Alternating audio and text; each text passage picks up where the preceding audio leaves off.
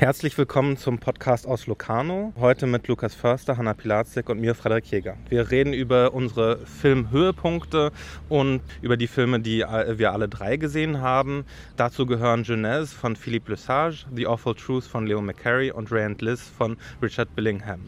Wir wollen einsteigen mit Jeunesse von Philippe Lesage. Das ist ein franco-kanadischer Film, der über eine Laufzeit von etwas über zwei Stunden drei Erzählstränge ausbreitet. Einen davon, der erst ganz am Schluss reinkommt.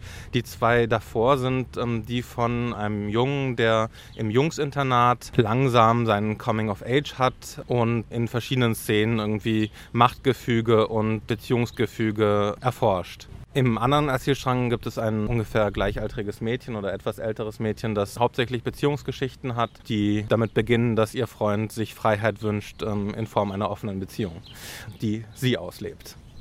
Es ist ein, finde ich, ist ein Film, der sehr stark von so unterschiedlichen Szenen lebt, weil er sehr viel in Ellipsen springt von einer, ähm, von einer Geschichte zur anderen, sowohl innerhalb von den Erzählsträngen als auch zwischen den Erzählsträngen und sehr stark darum bemüht ist, dass die einzelnen Momente irgendwie so Intensität bekommen, dass sie so ein bisschen abheben, dass sie im, im Moment selbst irgendwie so eine Form zwischen Authentizität und melodramatischer Zuspitzung erfahren. Und mir hat das äh, sehr gut gefallen in großen Teilen, nicht in, äh, vielleicht nicht ganz in allen. Aber um ein bisschen Feuer reinzubringen, will ich gleich Lukas fragen, wie er das gesehen hat, weil ich weiß, dass da gewisse Vorbehalte bestehen. Ja, ich gehöre tatsächlich zu den eher wenigen Leuten, glaube ich, die nicht allzu viel anfangen können mit dem Film. Dabei sehe ich schon, was interessant ist daran und was man daran mögen kann. Der Film hat eine tolle Besetzung, viele hübsche junge Menschen im Film und es gibt ein psychologisches Feingefühl, das gerade in der Episode, ähm, das um den Jungen sich dreht, die, die sich um den Jungen dreht, sehr deutlich wird. Ähm, zum Beispiel in seinem Verhältnis mit einem Lehrer, der erst so als ein Kumpeltyp eingeführt wird, aber wo man dann schnell merkt, dass da irgendwie eine Härte ist, die sich dann irgendwann eben gegen die, die Hauptfigur richtet. Ähm, das sind irgendwie, das sind sicher gut gebaute Szenen. Es gibt auch noch andere Momente im Film, die mir gefallen haben, wie etwa die letzte ähm, Episode, die so ein bisschen ein Epilog ist und so, die ein äh, Summercamp beschreibt, wo zwei andere Figuren so eine irgendwie misslungene erste Liebe erleben. Ähm, die ist sehr schön, weil der Film da wirklich sehr stark bei Beobachtung bleibt und bei den herausgehobenen Momenten, die, die Frederik schon genannt hat.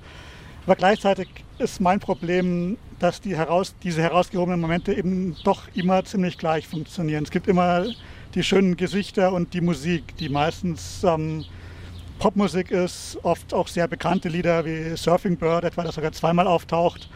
Und ja, ich hatte dann irgendwie doch das Gefühl, dass der Film seine Figuren an diesen an diese schon oft sehr kitschigen Musikmomente verrät. Also weil junge Gesichter und Musik, das geht immer. Und wenn man noch ein bisschen Bewegung reinbringt, was der Film auch schön macht, über Zooms manchmal, manchmal auch über Kamerafahrten, dann hat man irgendwie so ähm, Instant-Kinomomente, äh, die aber irgendwie für mich auf die Dauer zu wenig sind. Instant-Kinomomente, äh, die kitschig sind, Hanna? Hat er auf jeden Fall. Ähm, ich finde aber, dass er die als Ressource braucht, weil er damit was aufbaut, was ich nicht habe kommen sehen. Sowohl die Geschichten der, äh, glaube ich, beiden Geschwister sind das. Also sie ist, Charlotte ist, glaube ich, die ältere Schwester von Guillaume. Ähm, die beide an Punkte hinführen, die nicht am Anfang für mich äh, also absehbar waren. Das hat mir gefallen, dass die so Abzweigungen jeweils nehmen, die schon auch eben hergeleitet sind, aber nicht absehbar sind. Und ähm, dann gibt es ja diese Art von Coda, ich glaube, man könnte sie auch als Vorgeschichte verstehen. Man könnte den Film auch ähm, anders bauen und die Geschichte vom Summercamp nach vorne setzen. Es würde auch ähnlich funktionieren. Ähm, die Idee ist, glaube ich, vor allem in diesem Coda ähm, eine Art von Ursprungsgeschichte zu erzählen. Also der Film heißt Jeunesse, also das französische Wort für Genesis. Ähm, ich habe es immer als Jeunesse erstmal nur, äh, als, wir, als, mir Leute erzählten, den sollte man sehen, äh, äh, verstanden, also wie Jugend. Aber es kommt ja irgendwie beides zusammen, es verschiebt sich so und es geht um Ursprünge vielleicht auch von Geschlechterbildern, von Vorstellungen, was äh, Beziehungen ausmachen.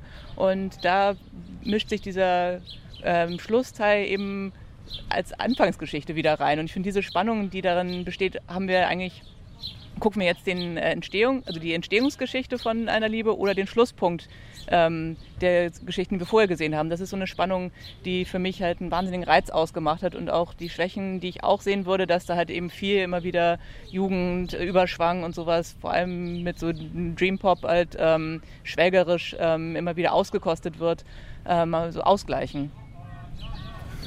Ja, also mir ging mir ging's da ähnlich, dass ich den Kitsch auch total wahrgenommen habe und ähm, dass es auch diese Momente gab, in denen ich den Eindruck hatte, dass der sehr gebaut ist und, in, und dass, dass das irgendwie eine, ja, eine Überfrachtung ist die aber tatsächlich ausgeglichen wurden und tatsächlich durch den Schluss irgendwie so ausgehebelt wurden. Oder äh, ausgehebelt ist natürlich falsch, weil der Schluss ist ext extrem durchzogen von so emotionalisierenden Momenten, aber die dadurch, dass sie eben keine für uns schon irgendwie gebaute Geschichte sind, ähm, dass, dass sie dadurch eben ähm, eher so ein Forschungsgegenstand werden. Und äh, dieser Forschungsgegenstand ist aber die ganze Zeit mit auch da wieder sehr viel Musik. Ähm, da, sind, da wird sehr viel ähm, live musiziert von diesen Jugendlichen und es sind schwelgerische Momente, die aber irgendwie versuchen, eher irgendwas zu greifen und was wir gar nicht so genau wissen, was es ist. Und ähm, dieser, dieser Ursprungsgedanke, der ist natürlich präsent, aber auf eine Art und Weise, die nicht genealogisch funktioniert, äh, nicht teleologisch. Also man hat keine klaren Ziele und keinen klaren Weg. Auch bei diesen beiden Geschichten, die vorher erzählt werden, die zum Teil dann sehr auch sehr harte Momente haben, brutale Einsprengsel, die sind aber auch nicht quasi in einer, in einer Linie, dass quasi das eine zum anderen führen muss. Also das ist weswegen für mich der Titel auch als eine Achse, aber nicht irgendwie die definierende Achse ähm, funktioniert. Um, ja, vielleicht nochmal zu dem Sommercamp am Ende kurz. Da gibt es eine Figur, die ich sehr mochte, das ist der um, Camp Instructor.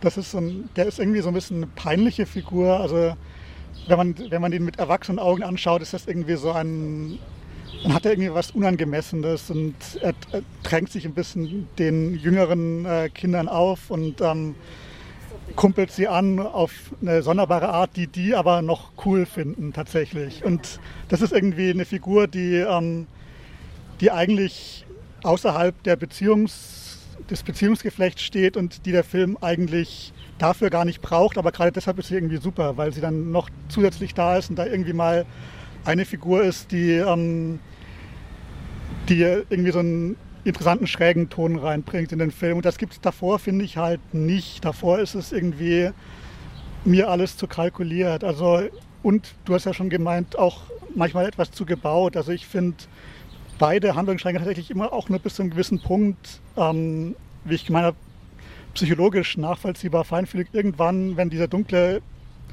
wenn ihr die dunklen Momente reinkommen, da nimmt für mich die Konstruktion überhand und ich nehme dem Film das auch nicht so ganz ab, was er da alles mit den Figuren anstellt. Und ja, mich hat eben, ich hätte, glaube ich, lieber, viel lieber ähm, gesehen, wenn, wenn der Film einen freieren Zugang gefunden hätte zu der Welt, auch die er darstellt, eben wie es in, in diesem Summercamp ein bisschen gelingt.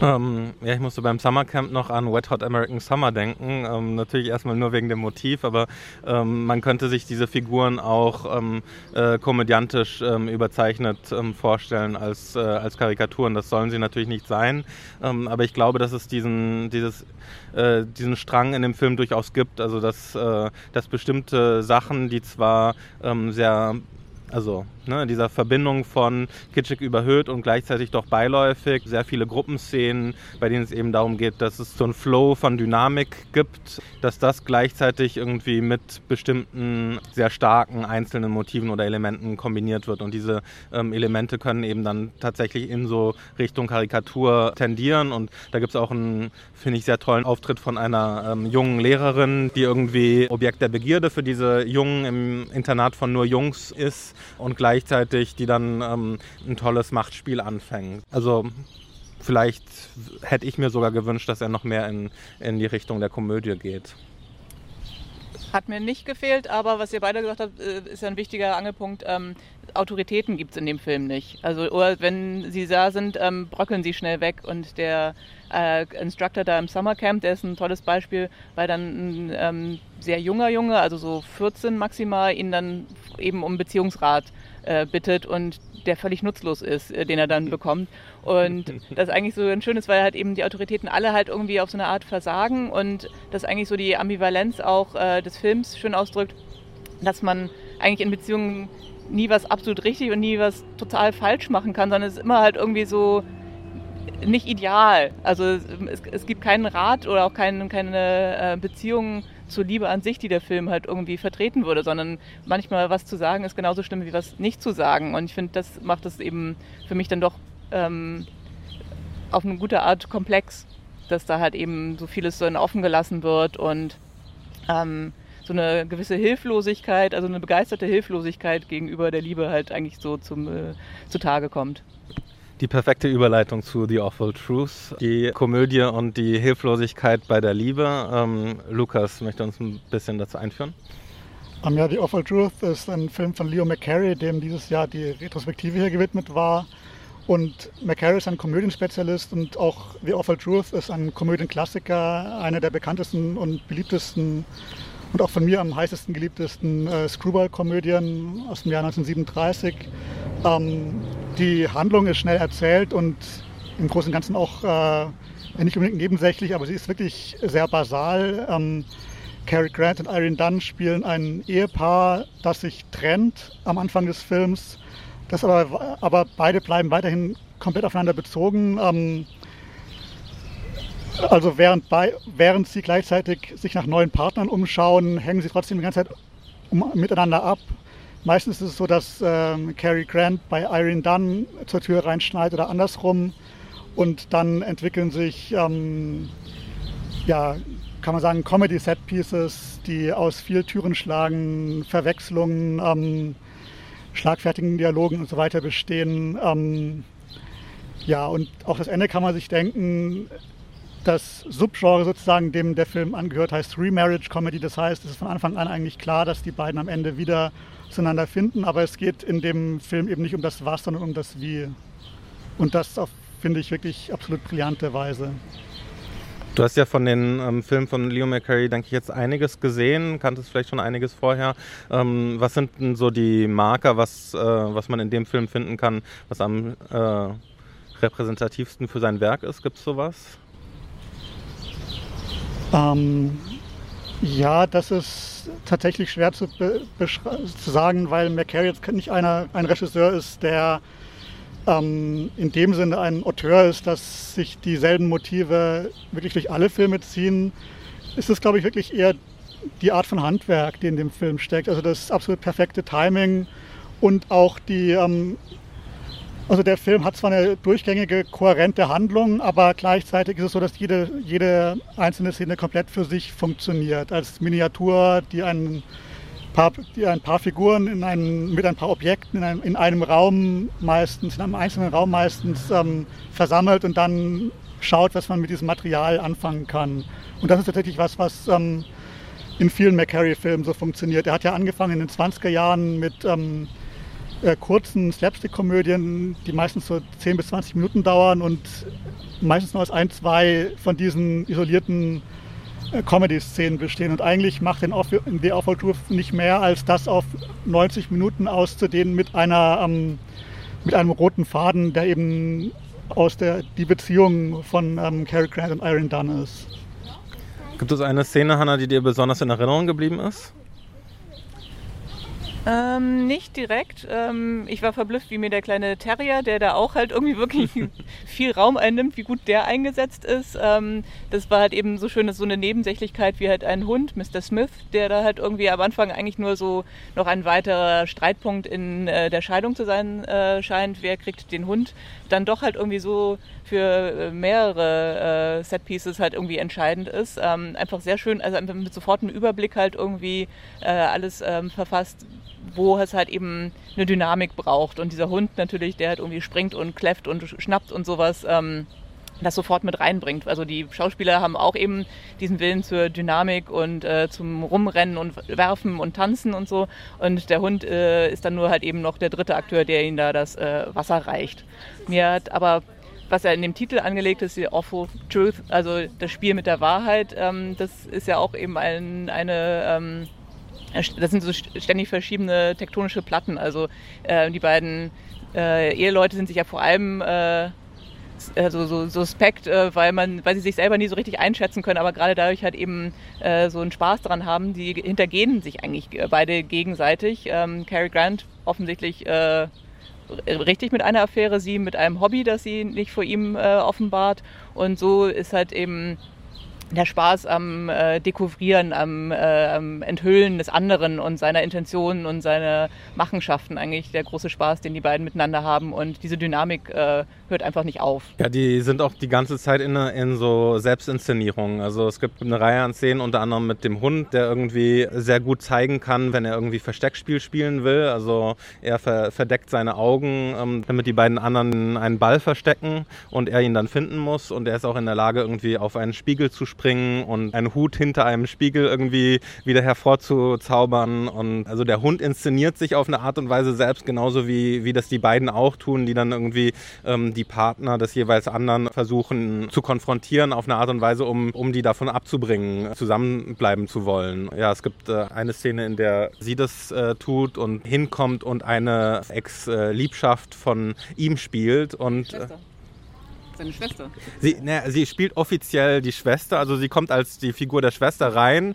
aber mit allen Eigenschaften von dem Mädchen, das sie vorher im Club getroffen haben. Ähm, nämlich einem, ähm, einem Mädchen, das irgendwie Tänzerin ist und zwar so halb Erotiktänzerin. Und Floozy nennt man das, glaube ich. man hat da so irgendwie, finde ich, äh, sehr klug geschriebene Kombinationen aus, wie so eine Selbstinszenierung funktionieren kann und wie, wie dabei auch so gesellschaftliche äh, Klassen und ähm, Milieus irgendwie aufeinandertreffen und sie versuchen sich gegenseitig zu beeindrucken oder eben ähm, sich gegenseitig äh, ähm, ja, eine reinzuwirken und dem, dem anderen peinlich zu sein. Und dieses, äh, die, ich finde das eine besonders schöne Form von ähm, äh, Gemeinheiten, die aus Liebe geschehen. Deswegen ist es irgendwie ähm, eine Form von sehr sanfter Schadenfreude, die man empfinden kann beim Zusehen.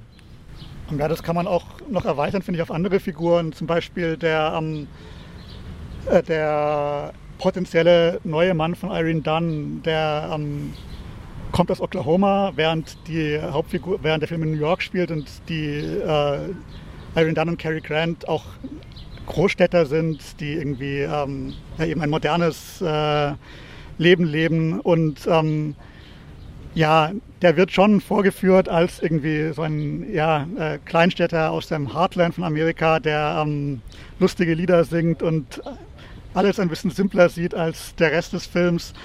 Aber das, also das ist eine Karikatur, aber ich würde auch sagen, das ist auch der ist keine bösartige Karikatur, der behält ähm, auch in seinen lächerlichsten Momenten eine gewisse Würde, weil es auch ein sehr gut aussehender Schauspieler ist.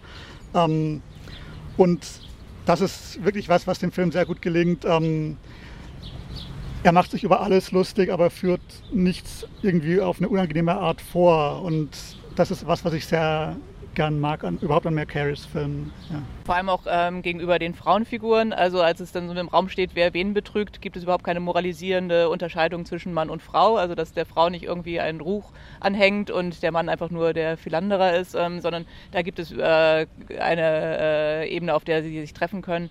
Und genauso gibt es eigentlich auch eine klassische Figur äh, der alten Jungfer, die äh, Tante von äh, Lucy, der Hauptfigur, hat äh, mit die besten One-Liner und ist eine derartig äh, gestandene Frau, die halt eben auch ein eigenes Leben hat, ohne verheiratet zu sein.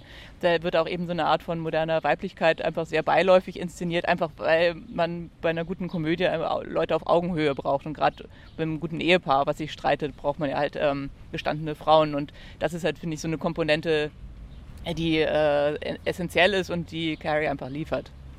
Ja, wobei du sagst, ähm, das braucht man einfach. Es gibt ja auch äh, sehr viele Komödien, die völlig anders funktionieren und eher sich über ihre Figuren erheben. Das ist also nicht selbstverständlich, dass es so ist. Also ich finde das schon besonders, also McCary hat schon ein besonderes Interesse auch an der Emanzipierung von Frauen. In einem anderen Film gibt es auch so einen kleinen Substrang mit quasi einem schwarzen Aufstand. Mir fällt gerade nicht mehr ein, ähm, den haben wir, glaube ich, vorgestern gesehen.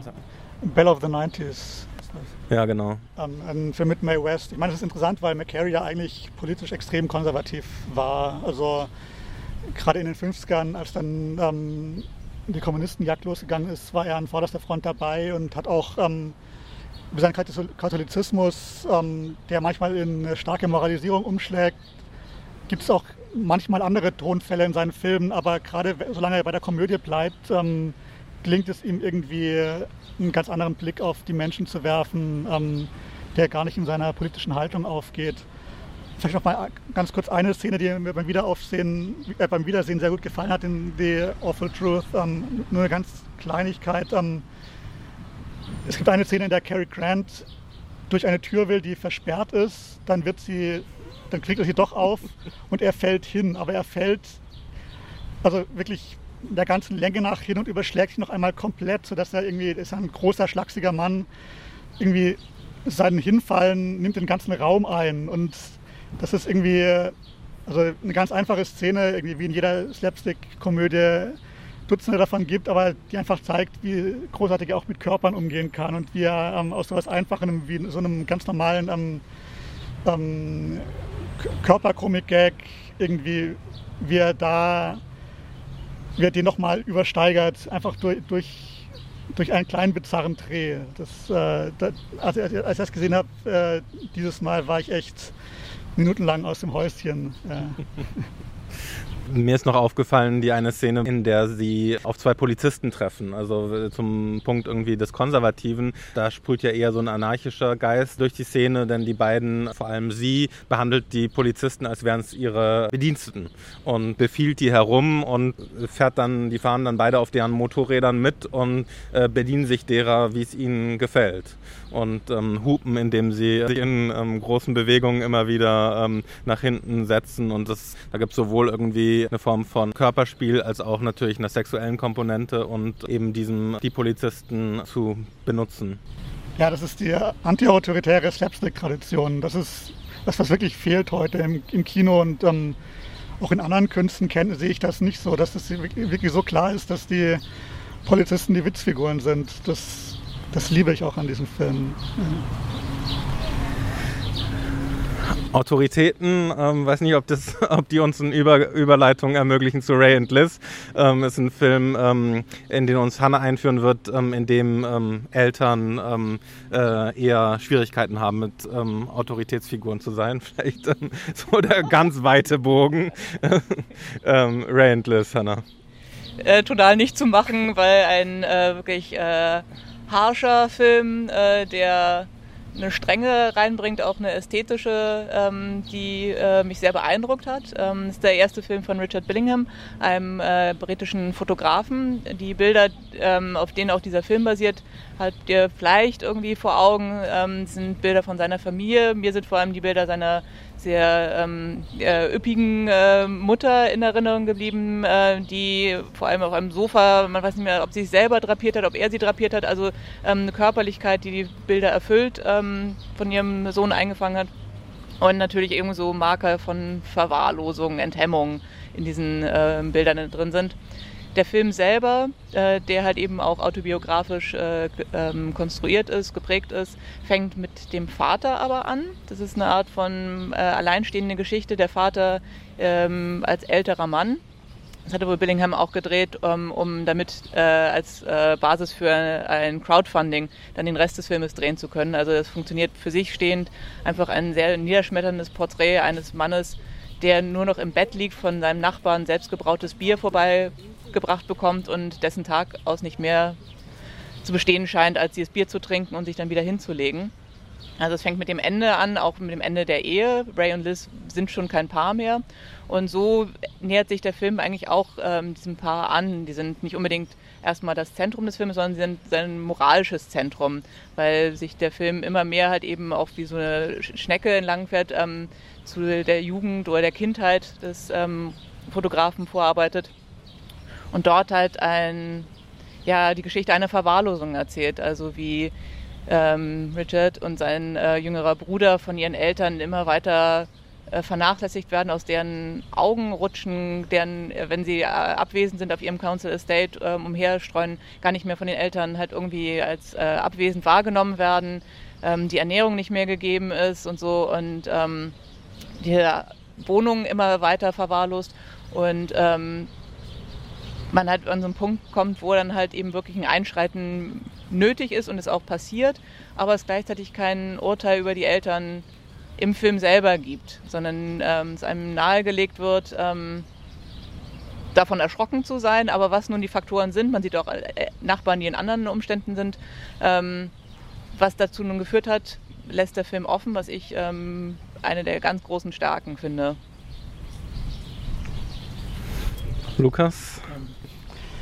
Ja, das ist ein Film, der mich, glaube ich, noch viel beschäftigen wird. Ähm, ich finde ihn auch, auch äh, sehr beeindruckend. Ähm, vielleicht eher beeindruckend als wirklich rundum gut. Ähm, wobei ich gar nicht so richtig weiß, was, ähm, was meine Probleme wären. Ich meine, es ist wirklich ein extrem ähm, düsterer und, wenn man so will, miserabilistischer Film. Also wenn ein Mann auf dem Sofa liegt, stockbetrunken und sich erbricht, dann kommt auch noch der Hund und frisst die Kotze auf. Also, das ist der, also so funktioniert der Film. Das ist die Welt, die er zeigt und die auch, er hat natürlich auch beschlossen, die Welt so zu zeigen, wie er es macht. Ähm, ging auch anders.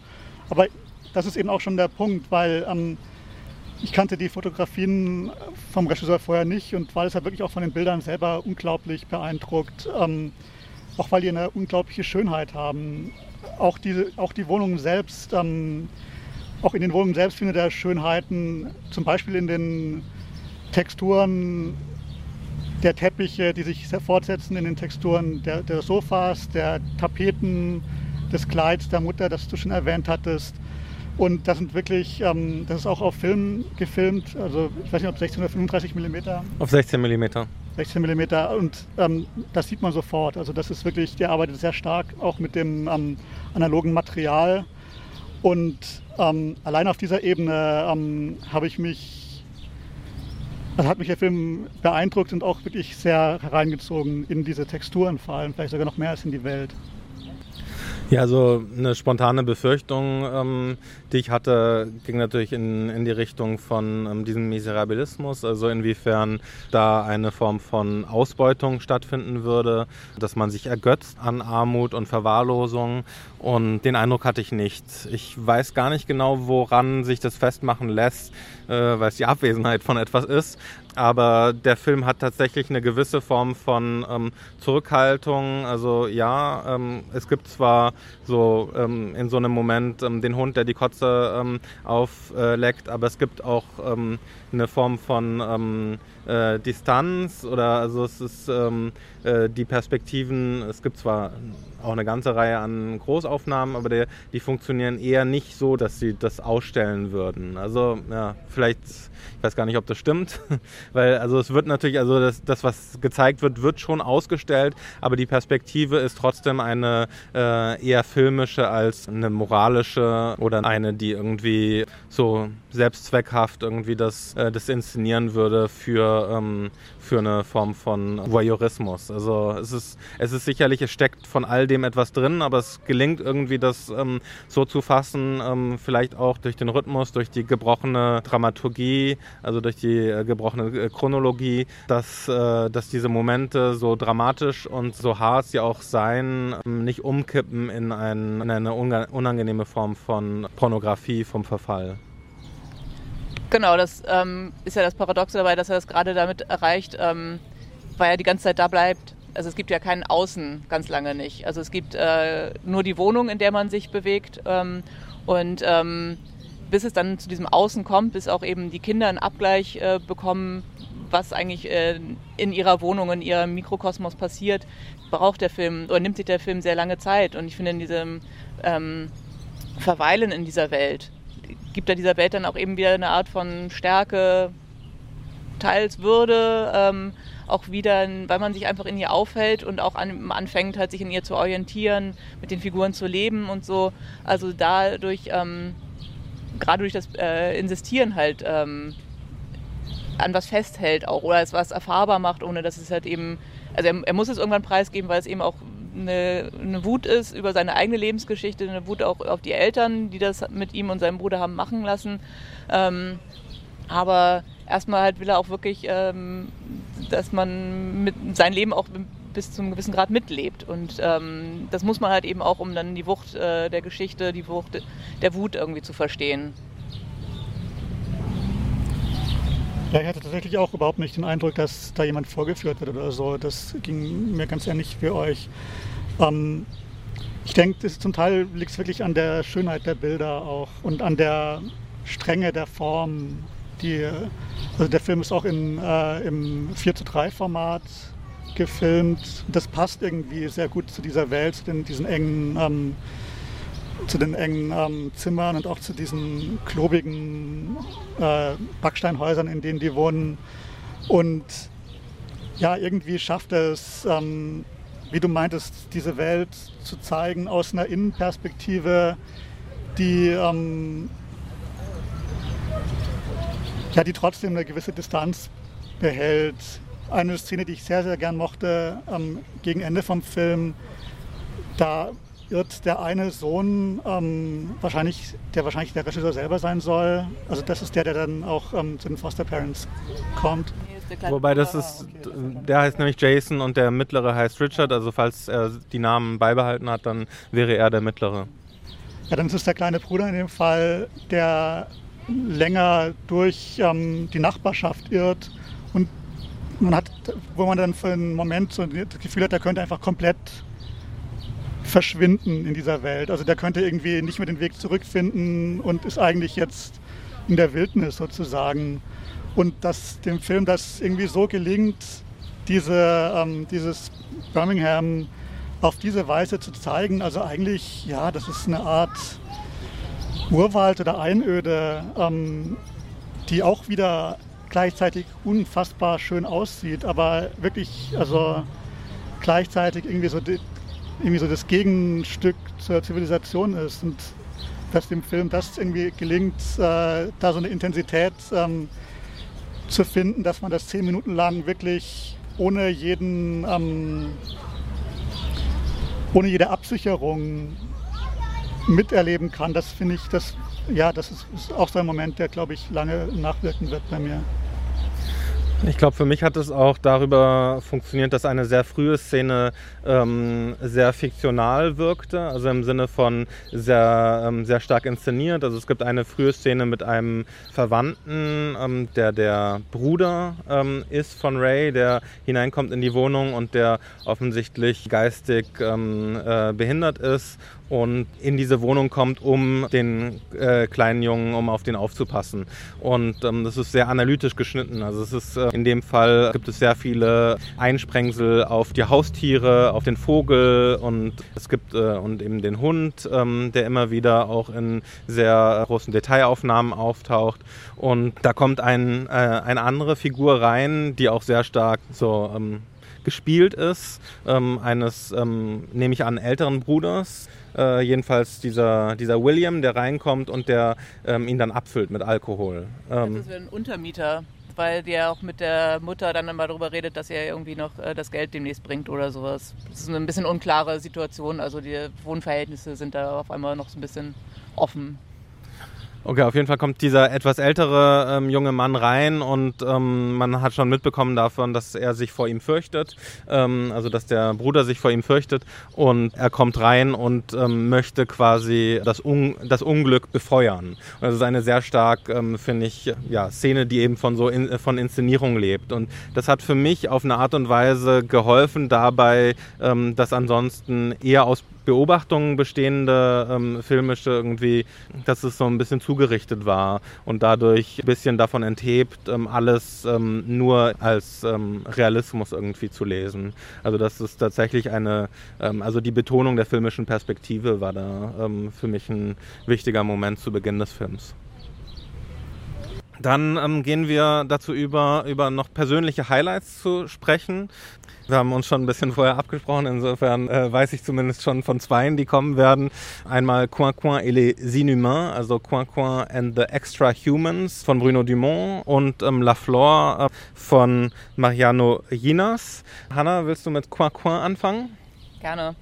Coin Coin ist die Fortsetzung von äh, Quinquin, wenn man das äh, phonetisch halbwegs versteht. Also ähm, Kind Kind hieß die Serie in der deutschen Übersetzung. Sie lief 2014 auf Arte und die Fortsetzung, die zweite Staffel, wird jetzt im September auch in diesem Jahr noch auf Arte zu sehen sein. Und eigentlich finde ich es immer blöd, wenn äh, Fernsehserien auf Festivals laufen, auf Filmfestivals, weil ich finde, die Aufmerksamkeit, die Serienfernsehen äh, hat, ähm, sollte nicht von Filmfestivals abgetragen werden oder äh, äh angezapft werden. Aber hier hat es wunderbar gepasst, weil Dumont äh, in der Serie eigentlich auch das Filmprojekt weiterführt, nämlich so eine Art von grotesken Humanismus äh, auszuformulieren. Und ich finde, seine, seine neueren Filme und die Serie stehen in einem ganz, ganz engen Dialog und ähm, Coin steigert sich da fast noch mehr. Also die erste Folge ähm, der zweiten Staffel mit Abstand das Lustigste, was ich hier gesehen habe. Also ein ähm, Insistieren auf der Wiederholung und der Übersteigerung der Gesichter aus der ersten Staffel, die alle auf eine Art grotesk, entstellt, verrückt, ähm, zuckend sind. Also alles ist da in den Gesichtern in Bewegung, während eigentlich äh, das Dorfleben statisch ist, ähm, bis eigentlich äh, auf einmal es so schwarze Kuhfladen vom Himmel regnet, die aber auch noch eine Art äh, Eigenleben entwickeln also toxisch sind. Und dann muss schon wieder der verrückte Kommissar aus der ersten Staffel ermitteln. Und dann geht das alles wieder in einem äh, also nochmal in einem größeren Tempo los als die erste Staffel. Mich hat das alles in der Verbindung von den äh, Figuren, die eingeführt wurden und der Dynamik, die jetzt neu dazukommt, äh, sehr begeistert. Es ist vielleicht ähm, auch der einzige heutige Film, der so exzessiv mit äh, Slapstick arbeitet, also der auf gewisse Traditionen des Komödiantischen zurückgreift und die sicherlich nicht eins zu eins wie irgendwie Slapstick in, in, so, einem, in, in so einem Screwball ähm, funktioniert, aber also hier wird es eher noch übersteigert. Ne? Also man hat diese Slapstick-Momente, die so ausge, äh, also richtig ausgereizt werden. Herr Drouin Dumont hat auch selber gesagt, äh, dass Louis de Funès ihn, da für ihn äh, eine Marge ist und das macht sich noch mehr bemerkbar, weil es ja dann tatsächlich um Außerirdische geht, die äh, Les Inhumains. Und da gibt es da diesen Film äh, Louis und die Kohlköpfe, glaube ich, wo es auch irgendwie um äh, äh, Außerirdische und äh, Flatulenzen geht. Und auch äh, hier bei Quan Quan ähm, greifen die Außerirdischen in, in, das Dorfgefüge ein und es kommt äh, zu äh, absurden, ähm, ich würde sie nennen, Furzgeburten, die ähm, äh, unvorhersehbare Folgen für das Dorfleben haben. Also ein wirklich äh, alberner, herrlicher, platter Humor, der aber eben sich dann doch wieder mit ganz vielen nicht Beobachtungen, aber irgendwie so äh, Nachhalt vom aktuellen französischen Leben äh, verbindet. Ähm, es gibt ein, eine politische Partei, die auf einmal im Dorf sehr präsent ist. Sie heißt äh, Le Bloc und das ist natürlich äh, Anspielung auf Le Front National. Und während halt eben eigentlich dieser toxische Regen oder diese toxischen Kuhfladen von oben kommen, finde ich, äh, hat man das Gefühl, dass das Gift eigentlich viel eher schon äh, von solchen Leuten wie dem Block äh, verbreitet wird. Also eine Durchdringung, ähm, die auf eine andere Ebene, auf eine andere Weise subtiler ist und gleichzeitig doch viel wirkungsmächtiger, weil sie halt wirklich ähm, auch wieder den Rassismus, der im Dorf sehr präsent ist, nochmal viel stärker zum Aufbrechen bringt. Und das so eine doch finde ich tolle Durchdringung von Aktualität auch in diesem eigentlich äh, nicht fassbaren und nicht realistischen Dorf gibt. Wie funktioniert denn genau das mit, den, mit diesem politischen? Also es gibt ja auch zum Beispiel äh, immer wieder Szenen, in denen äh, Schwarze auftauchen. Also plötzlich irgendwie am Straßenrand ist irgendwie eine Gruppe von fünf, sechs, sieben ähm, Schwarzen, die offensichtlich Flüchtlinge sind. Es ist angesiedelt wie immer ähm, im Norden von Frankreich. Es wird mehrmals auf Calais äh, Bezug genommen, wo eines der größten Flüchtlingscamps ähm, äh, ist, ähm, vor dem Übergang zum Tunnel, um äh, nach Großbritannien zu kommen. Wie funktioniert denn dieses Motivische, das irgendwie irgendwie so Aktualitäten und äh, vor allem politische Aktualitäten irgendwie ins Bild bringt mit der Geschichte.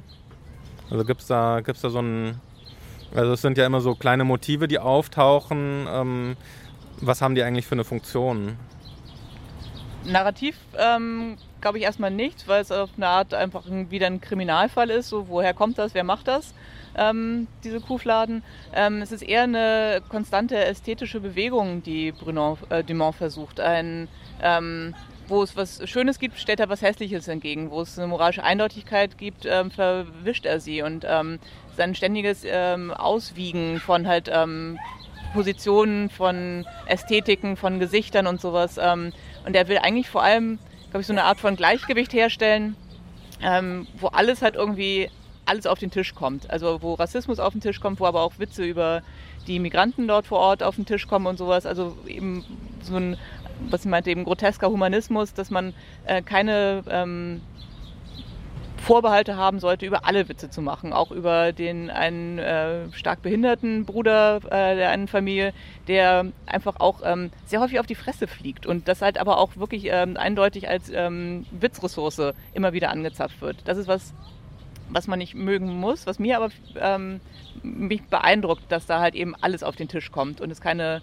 äh, also kein, kein sich ähm, zurückhalten, aus welchen Gründen auch immer gibt. Ähm, deshalb weiß ich gar nicht, ob es eine erzählerische Haltung ist oder eine, die halt, ähm, wie würdest du es nennen, motivisch einfach halt irgendwie so ein, die Struktur vorgibt.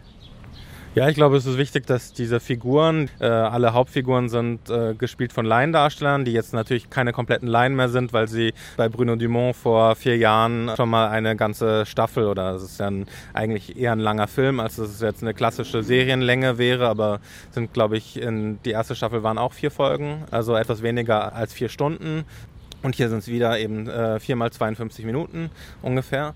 Und diese Laiendarsteller, die erst einmal diese Körper, äh, die Ticks haben oder die irgendwie versehrt sind, die nicht irgendwie klassischen Schönheitsidealen oder sagen wir mal ähm, modischen Schönheitsidealen entsprechen, dass die sehr viel Raum haben, eigentlich tatsächlich das Bild für sich zu erarbeiten, dass die sehr viel spielen, ähm, dass die nicht irgendwie einfach nur ausgestellt werden, so sind sie und guckt sie euch an, sondern dass die tatsächlich in, finde ich, in Coin Coin sehr viel Raum bekommen. Also die Einstellungen sind oft sehr lang, ähm, überraschend lang, entgegen eigentlich dem Funktionieren der Pointen. Ähm, man hat irgendwie äh, oft sehr totale Einstellungen, man hat oft die Möglichkeit, irgendwie den doch Schauspielern irgendwie dabei zuzusehen, wie sie spielen und wie sie eben diese Rollen füllen. Und insofern gibt es da, ähm, finde ich, auch so einen Humanismus, der jenseits der Geschichte liegt, sondern eher in dem, ähm, wie man auf diese äh, Menschen guckt. Genau, man muss sich mit diesen Gesichtern einfach so lange auseinandersetzen, bis dann halt eben es nicht mehr ums Ausstellen geht, sondern um das mit den Leuten erleben. Und je länger man halt sich die ähm, Gesichter anguckt, die Hauptfigur hat eine Hasenscharte und auch eine ähm, verdrehte Nase, äh, hoffentlich nicht äh, äh, äh, korrekt formuliert oder nicht äh, zu äh, offensive. Ähm, und man muss erstmal diese Gesichter angucken und angucken und angucken und irgendwann kippt es dann halt so, dass man so ein normschönes, symmetrisches Gesicht äh, einfach als langweilig empfindet. Ähm, das finde ich ist so, um das vielleicht zu verdeutlichen, ähm, warum das auch irgendwie trotzdem was äh, Humanistisches, auch Aufklärerisches hat. Man guckt sich diese Gesichter so lange an, bis das halt einfach die Normalität ist, bis halt eben diese erst anfangs noch verdrehten ähm, Körper halt einfach äh, das sind, woraus die Welt gemacht ist. Und das ist, glaube ich, das, was mir so dran gefällt, was halt eben auch eine äh, grimmige Zärtlichkeit hat. Harter Übergang. Ähm, La Flor ähm, ist äh, quasi die zweite große Serie, die hier läuft, äh, als Spielfilm angekündigt, aber wir können vielleicht drüber reden, inwiefern das doch eine, auch eine Serie ist. Das sind etwa 14 Stunden. Die genaue Länge wissen wir noch nicht. Und es hat auch von uns noch keiner das zu Ende geguckt. Aber vielleicht gehört es ja auch zu den Spielereien dieser Anlage von über 800 Minuten, dass gewisse Verwirrungen ähm, mindestens so lange bleiben, bis man äh, das komplett gesehen hat. Ähm, hier wird es in zwei verschiedenen Versionen gezeigt. Version heißt, ähm, einmal wird es in acht Akten gezeigt und einmal in drei Teilen gezeigt. Wir haben die ersten fünf bis sechs Akte gesehen und es sind dann ähm, die, ich weiß, es ist ein bisschen verwirrend, ähm, es sind dann Episoden 1 bis 3. Ähm, ich habe heute früh noch den Anfang der vierten Episode gesehen. Ähm, Lukas, kannst du uns etwas weniger konfus ähm, einführen in äh, La Flor von Mariano Jinas? Also erstmal, ich finde es völlig okay, das so zu sehen. Also auch, ich finde es auch völlig okay, dass ich jetzt bisher nur vier der acht Akte gesehen habe. Das heißt, zweieinhalb der drei Teile, wahrscheinlich, also ein, ganz, ein Teil ganz und zwei Teile zur Hälfte ungefähr. Ähm, das ist aber völlig okay und ich fühle mich da irgendwie eher so wie ein Archäologe, der irgendwie auf der Suche nach einer ganz speziellen, eigenartigen Vase ist und die besteht aus acht Stücken. Vier habe ich jetzt gefunden und die anderen vier muss ich irgendwann in den nächsten Jahren irgendwo auf der Welt ausgraben und dann wird es irgendein, dann wird sich ein Gesamtbild ergeben, das ich jetzt immer noch nicht so ganz abschätzen kann. Aber ich glaube, das eigentlich Interessante oder das eigentlich Tolle an dem Film ist, dass es gar nicht so wahnsinnig auf dieses Gesamtbild ankommt. Es kommt gar nicht so wahnsinnig auf diese komplexe, verwirrende Struktur an, sondern der Film ist in jedem Moment super und jeder Moment funktioniert für sich. Also jede, zumindest jede Einzelgeschichte, die da erzählt wird, funktioniert für sich. Es ist so, ähm, der Film erzählt tatsächlich ähm, unabhängig voneinander mehrere Geschichten. Das einzig Verbindende sind die vier Hauptdarstellerinnen. Die tauchen in, ähm, das sind vier ähm, junge Frauen, die ähm, in verschiedenen Rollen auftauchen und die auch in verschiedenen Genres auftauchen, weil jede, jedes neue Kapitel, also zumindest jedes Mal, wenn eine, eine neue Geschichte anfängt, wechselt auch das Genre. Also es beginnt mit einem ziemlich lustigen, ähm, bisschen kruden Horrorfilm um eine Mumie, ähm, die, deren Augen manchmal zu leuchten anfangen und dann passiert irgendwas. Dann als nächstes kommt ein Musical, das habe ich nicht gesehen, aber ich habe dann wieder einen, wieder dabei war ich dann bei einem Agentenfilm, der ziemlich lange dauert, nämlich drei Akte. Und so geht das dann weiter. Also es fängt immer wieder was Neues an. Das Einzige, was bleibt, sind diese vier Darstellerinnen, die man irgendwie im Lauf des Films immer mehr in sein, in sein Herz schließt, ganz egal, was sie da machen auf der Leinwand.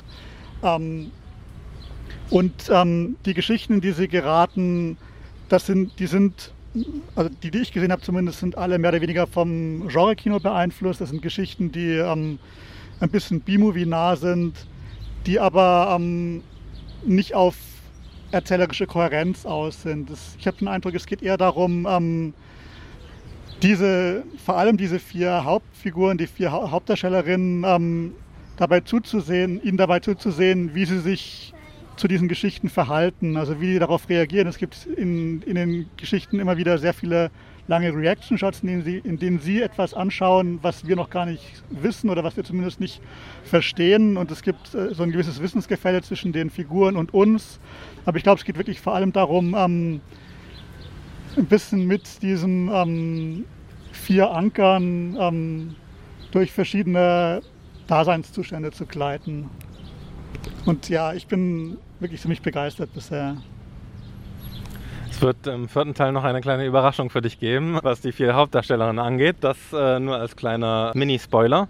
Es ist tatsächlich in dieser etwas verwirrenden Struktur ähm, durchaus episodisch angelegt. Also das heißt, dass man einzelne Teile wirklich für sich sehen kann, aber auch einzelne Substränge, weil die ähm, äh, weil die sehr stark einfach davon leben, dass sie irgendwie ähm, ausgetüftelte Inszenierungen eigentlich verwenden. Also da gibt es, äh, die sind total unterschiedlich, aber ähm, ich glaube schon, dass es sie eben verbindet, dass sie unter anderem ähm, sehr viel mit Voice-Overn arbeiten und dass die immer in bestimmtes Spannungsverhältnis geraten, wenn sie es nicht eh schon sind, zu dem, was gezeigt wird und dass es dann zwischen diesen sehr starken ähm, schauspielfokussierten Aufnahmen immer auch sehr viel um ein Erschließen von verschiedenen ähm, äh, Räumlichkeiten und dann auch Orten und Ländern und Sprachen und damit auch ja, verschiedene Aspekte des Kinos mit in den Blick kommen. Das ist sicherlich vor allem ein sehr spielerisches Moment. Und es ist eins, das überraschend eigentlich doch durch die Anhäufung ähm, für mich an Gewicht gewinnt. Also an Gewicht in dem Sinne, dass man tatsächlich da auch erst ein bisschen reinkommen muss. Also jedenfalls ging es mir so, dass der Witz ähm, sich mir immer mehr erschließt und auch die Finesse, mit der ähm, die verschiedenen Stränge gebaut sind. Und ähm, da gibt es sicherlich besonders herausragende Momente, wie die irgendwie erzählen durch zum Teil Montagesequenzen, die sehr aufwendig sind. Dadurch ist es ein argentinischer Film, der ähm, meiner Erwartung nach erstmal ähm, zum Teil mit Bordmitteln oder jedenfalls nicht ähm, mit äh, riesigen Mitteln entstehen könnte. Und dann sieht man aber, dass da ein unheimlicher Aufwand ähm, reingesteckt wurde. Also es ist, da gibt es immer so widersprüchliche Sachen. Denn zum Teil ist das eben tatsächlich eher an so B-Movies angelehnt. Man hat sehr starke Synchronisation, Nachsynchronisation, bei der deutlich ist, dass da nicht die Schauspieler sich selbst gedubbt haben, sondern ähm, andere, also jedenfalls bei manchen Figuren Figuren, dann ähm, die, äh, die Schauspielerinnen ähm, sprechen plötzlich Französisch fließend äh, und ähm, einer, ähm, der Regisseur selbst taucht in einer Episode auf und spricht ähm, ein, jedenfalls für mich als Laien, äh, makelloses äh, Russisch. Bei dem Französisch kann ich erkennen, dass sie mit einem kleinen Akzent sprechen, aber jetzt nicht so, wie ich erwarten würde, dass Argentinierinnen sprechen würden. Insofern, äh, da gibt es so sehr sichtbare ähm, Verfremdungen und dann gibt es irgendwie eine romantische Szene in Paris, ähm, die dann eher wieder tatsächlich die Orte nutzt, um so anzudocken an bestimmte Formen von, sagen wir mal, ja, so romantische Marker, tatsächlich auch relativ ernst nehmend. Also das ist, glaube ich, das Wichtige zu ähm, markieren, dass es nicht rein komödiantisch ist, sondern dass tatsächlich sehr viel von dem, was da gezeigt wird, mit extremer Wurf tatsächlich ähm, eher als Hommage zu verstehen ist. Also ist ich würde sagen, es, sind, es, ist wenig parodistisch, manchmal in kleinen Teilen schon, aber überwiegend eher als Hommage sowohl an die Genres auch, als auch ans Kino und an diese Darstellerinnen zu sehen.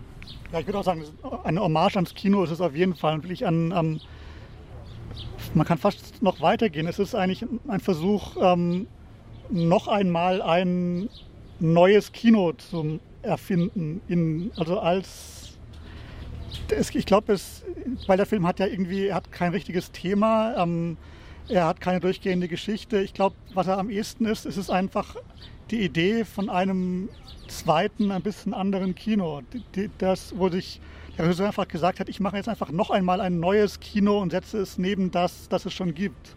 Und mache mein eigenes Kino, das ein bisschen, das sehr, das durchaus ähnlich ist wie das, das es schon gibt, das Sachen aus, aufgreift daraus, aber ich mache einfach mal nochmal ein neues und kümmere mich nicht darum, dass das eigentlich eine völlig größenwahnsinnige Idee ist, sowas zu machen, aber ich mache einfach mal mein eigenes Kino, das jetzt in dem Fall aus entweder drei Teilen oder acht Akten oder sonst was besteht, aber es ist irgendwie nochmal ein ganz eigenes Kino für sich selbst, ähm, das eben ein bisschen spielerischer ist als das, das es schon gibt, ein bisschen weniger ernsthaft, das sich eher ablenken lässt und nicht so auf Geschlossenheit setzt, ähm, das sich selbst ein bisschen weniger ernst nimmt, als das normale Kino es macht. Und das finde ich irgendwie, es ist eine Art, ich finde, der Film ist am ehesten beschreibbar als eine Art Gegenkino.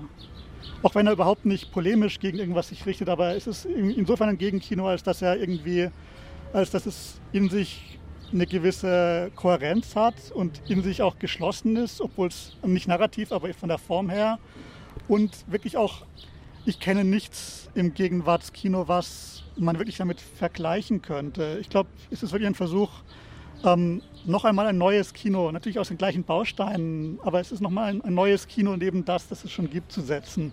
Und das finde ich irgendwie eine, ein wunderbares äh, Programm, was er, was er sich da selbst setzt. Es erschließt sich mit der Zeit immer mehr jedenfalls, dass das was Eigenes ist und dass das ähm, aus diesen verschiedenen Elementen zusammenkommt. Dass dieses eigene aber nicht, ähm, also ja, kohärent, aber gleichzeitig extrem vielfältig ist und ähm, äh, viel Varianz erlaubt und die Möglichkeit besteht, also man könnte sich gut vorstellen, dass das sehr viel weiter aufgefächert wird. Also es ist, äh, ich sehe da, ich sehe da keinen kein Anfang und kein Ende. Also wir haben hier irgendwie bestimmte Episoden, aber aber es ist nicht darauf beschränkt, dass man das jetzt nur irgendwie genau mit dieser Geschichte irgendwie oder mit diesen Geschichten irgendwie erzählen könnte, sondern es wäre tatsächlich, es gäbe die Möglichkeit, das weiter auszufalten. Ja, nur, nur, mal um ein Beispiel vielleicht zu nennen, einer einzelnen Szene. Ähm, es gibt in der ähm, in Akt 5, ähm, das ist das Ende der Spionagehandlung, da gibt es einen Moment, da läuft eine der Figuren an dem Geburtshaus, glaube ich, von Georges Monet vorbei.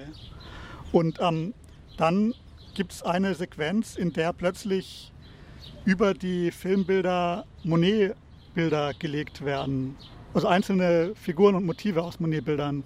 Und das geht so zwei bis drei Minuten lang. Und das ist was, was es davor überhaupt nicht gegeben hat in dem Film. Diese Art von ähm, Arbeit mit äh, Hybridisierung von Bildern und auch zumindest im Rest der Episode spielt das keine Rolle mehr. Das ist einfach was, ähm, wo sich der Film momenthaft inspirieren lässt von, von einem, vielleicht von wirklich von davon, dass zufällig am Drehort diese Plakette hing, diese Gedenkplakette und dadurch kam das in den Film und ähm, passt dann aber doch wieder, weil plötzlich sichtbar ist, dass die Art, wie, ähm, wie der Film die Figuren, gerade auch die Frauenfiguren inszeniert, dass das vielleicht doch auch was zu tun hat, auch mit, ähm, mit der Malerei des 19. Jahrhunderts. Und das war so ein Moment, wo ich gedacht habe, wow, das, ähm, ähm, dass sowas möglich ist in diesem, in dem Film, dass der Film einen auch noch nach fünf Stunden so überraschen kann. Das ist wirklich außergewöhnlich. Ja, nutzen wir das vielleicht, um äh, abzuschließen. Gibt es noch Filme, die ihr nennen wollt, dass die zumindest einmal als hier gesehen und als mögliche Merkzettelkandidaten für das restliche Jahr oder wenn ihr auf weitere Festivals reisen oder ins Kino kommen, äh, fungieren könnten? Gibt es noch äh, ein oder zwei Titel, die euch besonders in Erinnerung bleiben werden? Also ein Film, der mir gut gefallen hat, der wird auch bald auf DVD erscheinen oder ist es vielleicht sogar schon bei der Edition Filmmuseum. Das ist ein Film von Wolf Eckert Bühler, einem deutschen Filmkritiker aus den 70er und 80ern, ähm, der für die Filmkritik geschrieben hat und auch Redakteur war. Er hat einen Porträtfilm gemacht über Hayden Sterling, den Hollywood-Schauspieler, unter anderem aus ähm, äh, Johnny Guitar. Ähm, der hat ihn kennengelernt in den 70er Jahren. Da hat Sterling ähm, in weite Teile des Jahres in Frankreich verbracht auf einem Hausboot, das er sich selber, das sich gekauft hat und selbst ausgebaut hat.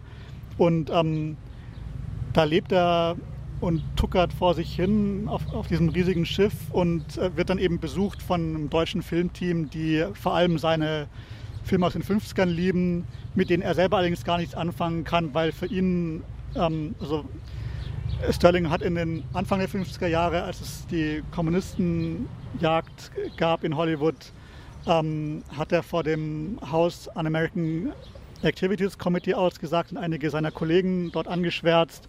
Und er selbst hat sich diesen Verrat nie verziehen und hat seine eigene Hollywood-Karriere eigentlich immer nur unter diesem Blickwinkel gesehen, dass das eigentlich eine Belohnung war für den Verrat, den er begangen hat. Und ähm, jetzt, später, ist seine große Karriere zumindest ähm, vorbei und er lebt ähm, auch mit einem großen Alkoholproblem ähm, auf diesem Schiff, ist aber eine wirklich imp super imposante Figur noch. Also er ist so weißhaarig, hochgewachsen, immer noch sehr gut aussehend und ähm, ja, er, er, der Film ist ein fast reiner Interviewfilm, aber eigentlich ein fast reiner Monologfilm, weil Sterling, wenn der mal anfängt, dann hat er so eine Präsenz, da kann man nicht mehr wirklich gut dazwischen gehen. Und das nicht, weil er und er, das nicht, weil er wie am Fließband redet, sondern weil jede seiner Äußerungen so eigenartig und prägnant ist. Und es ist wirklich schwer zu beschreiben hier, ähm, was an diesem, an diesem Sprechen vor allem von Sterling so besonders ist. Aber ich kann es nur jedem empfehlen, sich den Film anzuschauen. Das ist ein tolles Dokument über das Kino, über die Filmgeschichte, über die ähm, Verschränkung von Politik und ähm, Kino, aber auch über ähm, auch ein toller Film über Performance, Performance für die Kamera, sozusagen auch nach dem Kino. Also Sterling ist aus dem Kino raus, aber ähm, irgendwie steckt das noch in ihm drin und er bringt das jetzt ähm, nochmal in einem ganz anderen Kontext zur Aufführung auf diesem Schiff, das äh, durch französische Kanäle tuckert. Und das ist wirklich ein Film, der mich sehr beeindruckt hat. Hanna?